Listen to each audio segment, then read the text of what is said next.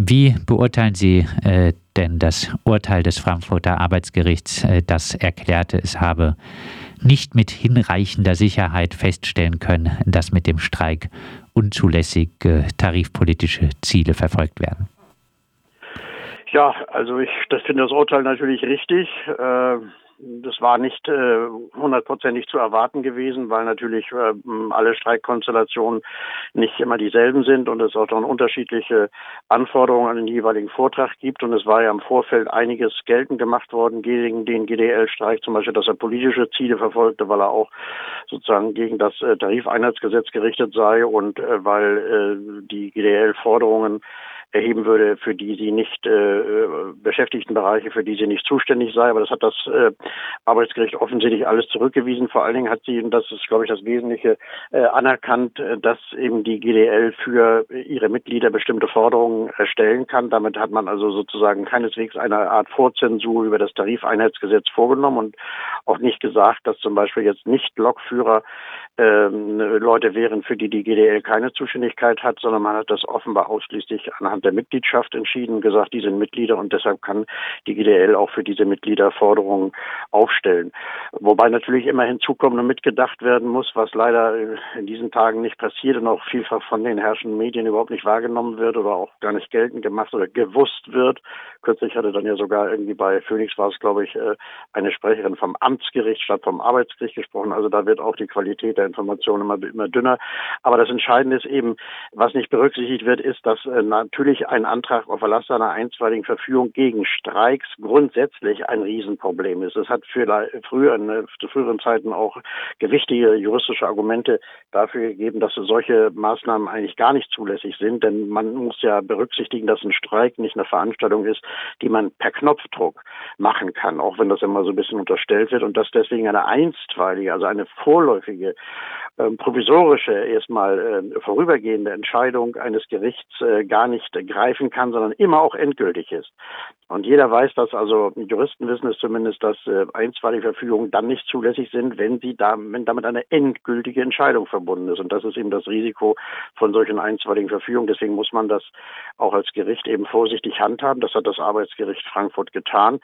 Und insofern meine ich, dass das Urteil in jeder Hinsicht äh, äh, richtig ist. Ob es jetzt nun Bestand hat beim Landesarbeitsgericht, muss man abwarten. Stichwort äh, mediale Berichterstattung. Ich habe es gesagt, äh, gerade äh, GDL-Chef äh, Weselski steht immer wieder äh, am Pranger, äh, pubertär etc. wird er äh, genannt. Äh, selbst äh, die äh, Taz schreibt in einem Kommentar, das Streikrecht ist ein hohes Gut, aber ein Streik zum jetzigen Zeitpunkt ist nicht klug, auch wegen der Infektionsgefahr in übervollen Zügen. Die Bahn ist ein wichtiges Verkehrsmittel, dessen Bedeutung in Zeiten der Ökowende noch steigen wird, wenn die GDL ausgerechnet jetzt die Bahn weiter schwächt, äh, schadet sie am Ende auch den Beschäftigten. Äh, was äh, sagen Sie denn zu dieser medialen Bewertung des Streiks bis hin zur Taz? Ja, den äh, Fantasien äh, mancher Schreiberlinge sind keinerlei Grenzen gesetzt. Bei Streiks geht es halt um vor allem um Streik im Verkehrswesen, Streiks also bei Eisenbahn. Da ist natürlich immer dieses tolle Argument mit der Betroffenheit Dritter. Das ist übrigens auch gerade ein Argument, war auch ein Argument von Juristen und auch teilweise von der Rechtsprechung. Davon hat sich das Arbeitsgericht Frankfurt nicht beeindrucken lassen. Und das muss ja auch so sein. Also wenn wir das Streikrecht hochhalten, es ist ein hohes Gut. Das hört man in diesen Tagen ja ständig. Das hat auch die, der, Deutsche Bahn erzählt. Das sei ein hohes Gut was heißt das denn? Also heißt das, dass nun wirklich, weil es ein hohes Gut, denn da, Gut ist, auch das Streikrecht unangetastet bleibt, oder heißt es, dass man es ständig antasten muss? Die Verfassung sagt eigentlich und grundsätzlich, also das Streikrecht darf im Prinzip gar nicht eingeschränkt werden, äh, sondern muss, äh, der Streik kann allenfalls beschränkt werden auf äh, den Bereich, auf, für den eine Gewerkschaft zuständig ist, aber eine, aber weitere rechtliche Begrenzungen sind eigentlich nicht zulässig, weil man weiß eben, man wusste auch im Parlamentarischen Rat 1948, 49, dass eben Begrenzungen des Streikrechts letztlich dazu führen, können, dass also der Streik insgesamt äh, in Frage gestellt wird. Wenn man an einer Stelle anfängt, den Streik anzuschränken, äh, dann geht es an der anderen Stelle weiter. Und die Beeinträchtigung Interessen Dritter, also in diesem Falle der Leute, die also mit der Bahn äh, fahren möchten, ja, die ist immer gegeben, wie ja bei jedem Streik die Berührung der Interessen Dritter, also äh, logischerweise, äh, weil es ja keinen aseptischen Streik gibt, also nicht einen Streik geben kann, der also andere nicht irgendwie berührt, die ist logischerweise immer gegeben, sodass also die Idee der, der Taz, also vor allen Dingen wegen Corona, also besonders kurios ist, weil das eigentlich dazu führt, dass es immer dann Argumente gibt gegen den Streik. Übrigens ist es ja nicht nur so, die Taz äh, hat solche Dinge verbreitet, jetzt hat ja auch Herr Bartsch äh, getönt, dass also der Streik völlig überflüssig und völlig unzumutbar sei. Er hat dann den Weg gewählt, die Deutsche Bahn aufzufordern, doch endlich auf die Forderung einzugehen. Aber allein dieser Satz äh, von Linken, ich finde das unerhört, äh, Abgeordneten äh, zu sagen, also dieser Streik sei unzumutbar, äh, der zeigt eben, dass die Leute nicht wissen, in welchen Zeiten, unter welchen Kräfteverhältnissen sie so etwas äh, sagen. So etwas hat natürlich unmittelbar Auswirkungen, auch im politischen Bereich und kann das auch im juristischen Bereich auch seitens der Rechtsprechung haben. Äh, ich sagte bereits, dass also die Rechtsprechung auch zu Führerzeiten dieses Argument ähm, der Interessen Dritter ähm, immer hochgehalten hat. Leider von wegen hohes Gut. Also der ja, Altnazi-Präsident des Bundesarbeitsgerichts Nipperdey war es ja, der diesen Satz geprägt hat, äh, Streiks sind im Allgemeinen unerwünscht, weil sie volkswirtschaftliche Schäden hervorrufen. Also hat er ganz generell gesagt und hat dann den Streik im Prinzip als illegal eingestuft und nur dann als äh, gerechtfertigt eingesehen, wenn es irgendwelche Rechtfertigungsgründe gibt. Also diesen Punkt haben wir inzwischen überwinden, aber das ist nicht in Stein gemeißelt. Äh, wir wissen nicht, welche Richterschaft also in den nächsten Jahren äh, äh sozusagen diese Dinge äh, zu entscheiden hat und wir wissen aber einem ganz genau, dass auch letztlich die Kräfteverhältnisse in den Betrieben und auch in den einzelnen Wirtschaftssektoren darüber entscheiden, wie das Streikrecht und ob das Streikrecht äh, gewahrt ist. Und hier kann man, meine ich, auch erkennen und sehen, da ist eine Gewerkschaft, die konsequent dieses Kampfmittel einsetzt und die offenbar, weil sie das tut, weil sie das konsequent macht und äh, auch äh, in gewisser Weise, ähm, kann man so sagen, durchaus rigoros, ähm, akzeptiert wird. Also das ist sicherlich auch Ausfluss der Tatsache, Sache, dass man eben dieses anerkennt, dass die Gewerkschaft das macht. Im Übrigen muss man sagen, ja, Herrgott nochmal, es ist ein Streik von fünf Tagen. Also wo sind wir denn eigentlich angekommen, dass ein Streik von fünf Tagen den Untergang des Abendlandes bedeutet, mit der Folge, dass eben dann zum Beispiel auch die Taz sich darüber aufregt.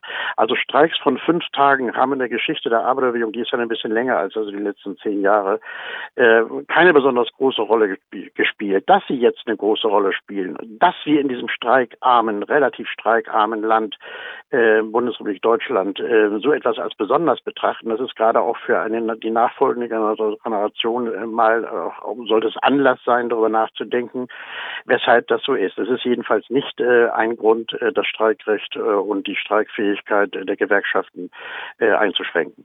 Medial wird ja meist äh, darauf abgehoben, äh, so weit äh, seien GDL und Bahn gar nicht voneinander entfernt. Äh, bei äh, den Lohnforderungen äh, sei man nicht äh, weit voneinander entfernt. Äh, bei der Laufzeit hat äh, die, will die GDL etwas, äh, eine etwas kürzere Laufzeit. Ähm, Streitpunkt ist unter anderem dann noch die Zusatzrente, die die Bahn in einen wahrscheinlich etwas unsicheren Pensionsfonds ummünzen will und dann Hauptstreitpunkt, für wen gilt der Tarifvertrag. Da äh, will die GDL auch für ihre Mitglieder in der Fahrzeuginstandhaltung und äh, dem Netzbetrieb äh, zum Beispiel mitverhandeln. Ja, ist man so weit auseinander, dass ein Streik gerechtfertigt ist? Ja, ich glaube, das ist der entscheidende Punkt. Über den wird einerseits in den Medien berichtet, äh, volles Programm, dass da das Tarifeinheitsgesetz irgendwie dahinter steht. Das erkennt man irgendwie an, dass es um die Existenzberechtigung der GDL geht, dass es auch sozusagen um die in Anführungszeichen Konkurrenz zwischen IVG und äh, der GDL geht, aber in Wahrheit natürlich äh, eigentlich auch um die Existenz der GDL. Also das wird irgendwie anerkannt, das sehen die Leute. Ich weiß nicht genau, was sie wirklich sehen, aber das haben also dann doch schon einige auch erkannt. Und dann heißt es auf der anderen Seite, man ist äh, gar nicht so weit auseinander. Ja, Herrgott nochmal, natürlich das ist letztlich der entscheidende Punkt. Das ist, äh, dass der GDL letztlich äh, bestritten werden soll, dass sie auch andere Leute als die Lokomotivführer vertritt. Und das heißt, dass eben mit Hilfe des Tarifeinheitsgesetzes nach wie vor die GDL in die Ecke gestellt werden soll. Die GDL kann natürlich nicht zum Streikziel erklären, dass das Tarifeinheitsgesetz außer Kraft gesetzt wird. Dann wäre es ein rein politischer Streik und dann äh, wäre es also gleich zu Ende. Aber dass das der Hintergrund für die Haltung äh, der GDL ist, ist natürlich vollkommen klar. Und das heißt dann gegebenenfalls auch, dass man, das gibt es eben auch, dass man Forderungen erstellt, bei denen kein oder nur ganz wenig Kompromiss äh, zulässig ist, um eben die eigene Existenz zu halten. Das haben andere Gewerkschaften in anderen Auseinandersetzungen, wenn sie überhaupt zu Arbeitskämpfen aufgerufen haben, nicht berücksichtigt, sondern haben kompromisselt bis sozusagen zum Ende, ohne zu berücksichtigen, was das für Auswirkungen auf das Kräfteverhältnis und auch auf die eigene Gewerkschaft hat. Und das sieht die GDL jetzt eben anders. Sie verfolgt ganz konsequent auch das Ziel der Anerkennung ihrer eigenen Existenz, auch der, der, des realen Spielraums, den sie haben möchte. Und sicherlich, das ist so, da steht auch das Tarifeinheitsgesetz im Hintergrund und verdammt nochmal, dieses Gesetz muss dann eben auch weg. Das ist nicht offizielles Ziel, kann es auch nicht sein. Aber dass das eine Rolle spielt bei der Haltung der GDL, das ist, äh, glaube ich, selbstverständlich. Das, was man sagt, ist in diesem Falle auch ein bisschen was anderes als das, worum es geht. Das muss man aber akzeptieren, weil die GDL das nicht machen kann. Aber jeder weiß, dass es so ist und dann bitte sollen die Leute auch mal Haltung dazu einnehmen und sich eben fragen, ist dieses Gesetz dazu da, eine Gewerkschaft zu schützen, die rein wirtschaftsfriedlich, sozialpartnerschaftlich auftritt, wie die EVG, die ja nicht einen einzigen Versuch gemacht hat, offensiv die Interessen der Beschäftigten zu vertreten? Oder muss es nicht dann möglich sein, auch andere Gewerkschaften zum Zuge kommen zu lassen, die eben äh, die Interessen der Beschäftigten offensiv wahrnehmen? Das passt einigen Leuten nicht. Das ist also auch, es passt ihnen nicht ins Weltbild, weil sie meinen, es muss immer eine Gewerkschaft sein und Einheit, Einheit, Einheit. Ja, aber die Einheit ist ja kein Selbstzweck, sondern es geht letztlich darum, auch Interessen äh, von Beschäftigten offensiv zu vertreten. Und das tut hier die GDL. Also das muss man dann anerkennen, muss man konsequent bleiben und sagen, ja gut, wir wollen das nicht. Wir wollen, die, dass die GDL verschwindet, dass die GDL sozusagen rausfällt aus der Bahn. Und wir finden das Tarifeinheitsgesetz toll. Dass das DGB. Bundesverfassungsgericht da eine, keine konsequente Linie verfolgt hat mit seiner Entscheidung zum Tarifeinheitsgesetz, ist eine andere Sache, aber das ist leider auch mit ein Hintergrund. DGB-Chef Hoffmann äh, erklärte, die GDL spaltet äh, die, Bewerk ja. äh, die Belegschaft. Ja. Wie ist das zu bewerten? Ja, das ist natürlich, wenn eine, eine Gewerkschaft, äh, eine sogenannte Mehrheitsgewerkschaft, diesen Begriff der Mehrheitsgewerkschaft kannten wir ja früher gar nicht, ist ja dieses die, die, das dämliche Gesetz eingeführt worden. Also wenn eine Mehrheitsgewerkschaft äh, ihre Macht dazu nur ausübt, äh, den Laden gewissermaßen äh, in Ruhe zu halten, also Friedhofsruhe zu verbreiten und keine offensive Interessenvertretung mehr zuzulassen, äh, dann kann man froh sein, wenn es eine Gewerkschaft gibt auf der anderen Seite, die äh, solche, die die Interessen von Beschäftigten in den Vordergrund stellt. Übrigens nicht nur von einer Berufung Berufsgruppe, den Lokführern, sondern eben auch für andere. Und dass da eine Konkurrenzsituation entsteht, hat sich ja die IVG selbst äh, zuzuschreiben. Also es ist ja nicht so, dass die GDL deswegen spaltet, weil sie offensiv die Interessen von Beschäftigten ähm, äh, vertritt, sondern die, es ist letztlich die EVG, die spaltet dadurch, dass sie eben die GDL ausgrenzen will. Also das kann man, denke ich mal, äh, wesentlich anders sehen, als der Hoffmann es tut. Aber es ist klar, es ist natürlich diese alte Linie, die nun schon seit vielen Jahren auch bei den DGB-Gewerkschaften vorherrscht. Wirtschaftsfrieden, Sozialpartnerschaft gibt bis zum geht nicht mehr, auch in Zeiten der Krise. Äh, wir können froh sein, dass es die GDL gibt und dass die GDL so aktiv auftritt, wie sie es jetzt tut. Abschließend noch einmal äh, ein bisschen äh, zusammengefasst, äh, auch gerade in Zeiten der Krise, wo es jetzt darum gehen wird, auch wer zahlt für diese Krise, welche Bedeutung hat da der aktuelle Streik der GDL, der ja von vielen so negativ bewertet wird? Ja, glaube ich, eine ganz wesentliche Bedeutung, weil er ja, und zwar jetzt fast, fast völlig unabhängig von den Forderungen, weil es wirklich ein Arbeitskampf sozusagen gegen den Zeitgeist, den, den vorübergehenden oder den vielleicht auch sogar noch mehr um sich greifenden Zeitgeist innerhalb der Krise darstellt. Denn die Krise wird natürlich dazu benutzt, die äh, äh, Risiken auf die äh, Beschäftigten abzuwälzen und die Leute wiederum, die davon betroffen sind, nehmen das oft hin, weil sie sagen, ja, wir können in dieser Krise we wesentlich weniger machen als früher. Wir sind also auch nicht kampffähig. So argumentiert vielleicht einige Leute taktisch, aber manche auch grundsätzlich, indem sie sagen, ja, wir müssen äh, die äh, Risiken der Krise auf viele Schultern verteilen und dazu zu den Schultern gehören eben auch wir. Also es gibt die vielfältigsten Argumente dafür, nichts zu tun in dieser Krise. Und die GDL setzt hier einen Kontrapunkt und sagt, doch, doch, wir vertreten unsere Interessen offensiv. Und zwar auch für andere Beschäftigte, jedenfalls innerhalb des Bahnkonzerns. Und zwar völlig unabhängig von dem, was ihr aus der Tatsache der Krise versucht, demagogisch heraus abzuleiten. Also sozusagen, dass man eben nicht in der Krise seine Interessen offensiv wahrnehmen kann. Das ist ja nicht die einzige Krise, die als Vorwand genommen wird. Wenn wir jetzt diese Corona-Krise nicht hätten, haben wir das Argument, ja, der knappen Kassen.